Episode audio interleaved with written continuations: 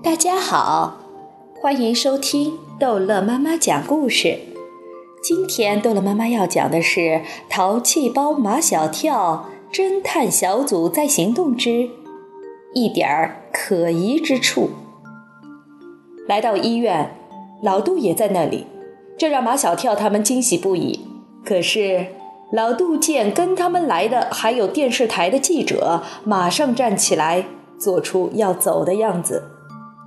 马小跳拦住老杜，向主持人姐姐介绍道：“他就是老杜。”主持人姐姐莫名其妙：“老杜是谁呀？”“他是我的恩人呐。”黄菊的爸爸从床上撑起身子：“我的医疗费都是他付的，他还经常来照顾我，现在又帮着找黄菊他妈。”说话时，老杜已悄悄溜出病房。摄像师哥哥扛着摄像机追了出去，可他只拍到了楼道上老杜的一个背影。哎，马小跳再一次感叹道：“老杜什么都好，就是太谦虚，不让人宣传他，也不让人表扬他。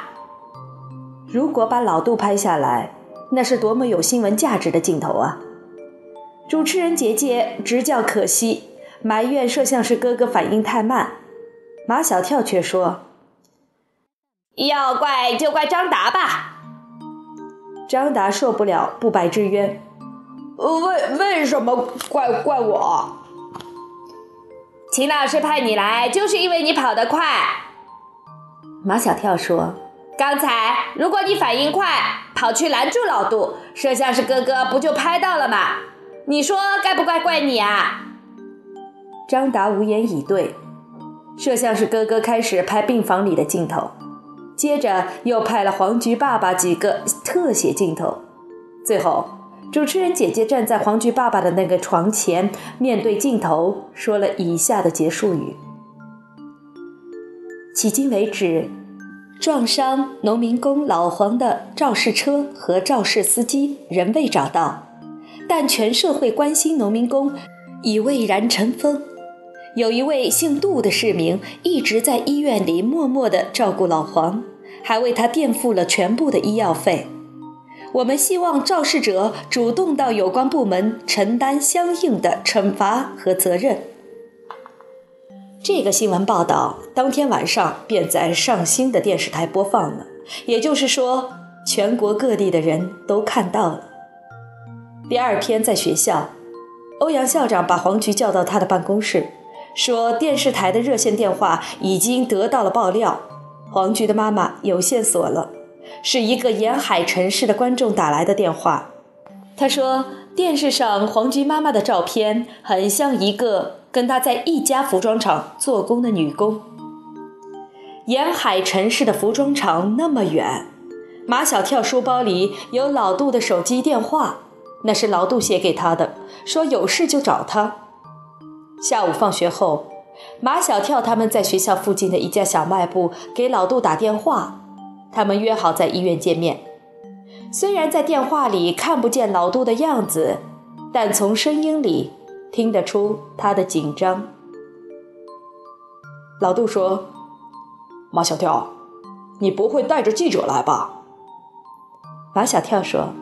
没有记者，就我唐飞、毛超、张达还有牛皮。真的？骗你是小狗。马小跳，我可把话说到前头，如果你带记者来，我就不见你们。老杜，你怎么不相信人呢？哎，你什么都好，就是太谦虚了。我早就跟你说过，谦虚过分等于骄傲。打完电话。他们就往医院赶，在医院门口，他们看见老杜从一辆出租车上下来，头上戴着一顶黑色的棒球帽，眼睛上戴着一副大墨镜。马小跳他们拥上去，七嘴八舌的：“老杜，你这是怎么造型啊？老杜，你年纪这么大了还要酷？老杜，你怎么不开自己的车？”老杜简直招架不住，只能回答其中一个问题：“我不会开车。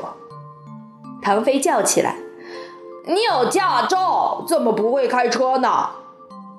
老杜大惊失色：“你什么时候看见我有驾照？”有一次你把钱包掏出来，我就那么一瞄瞄见的。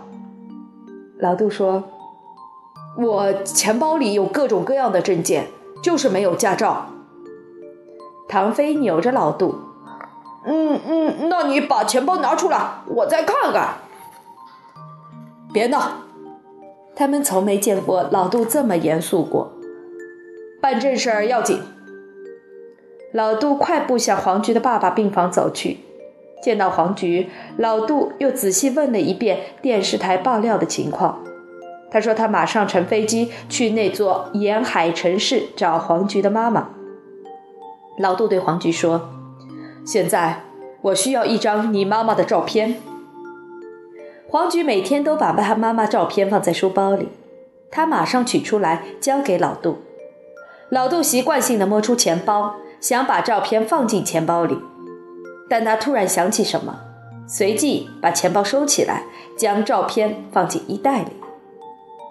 老杜，你真的要去啊？必须去。老杜说：“我有一种预感，这次能找到恩人呢。”黄菊的爸爸又被感动得热泪盈眶，语无伦次。这么大的恩情，今生今世也报答不完。不知是我哪辈子修来的福气，遇上你这么个大好人。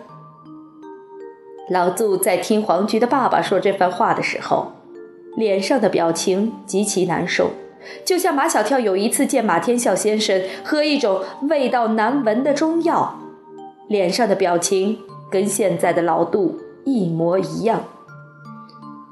老黄。你知道我不爱听这些，你这不是叫我无地自容吗？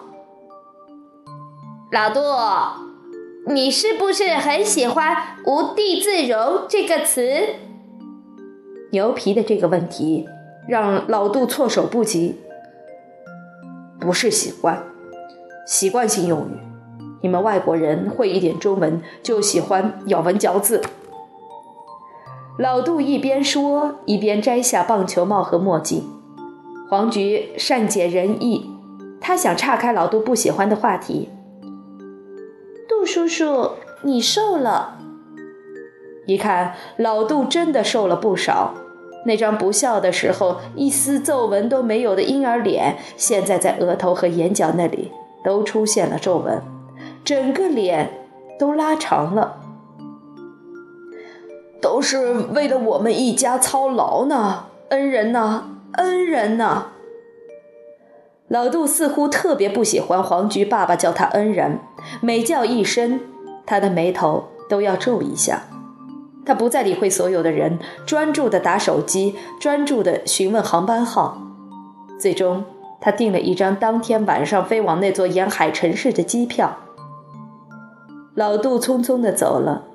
马小跳他们也离开了医院。但愿老杜这次旗开得胜，一举成功。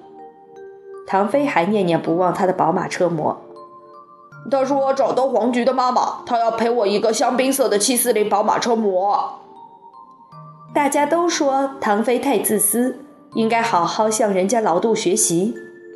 人家老杜一心想的都是别人，而唐飞一心想的是他自己的车模。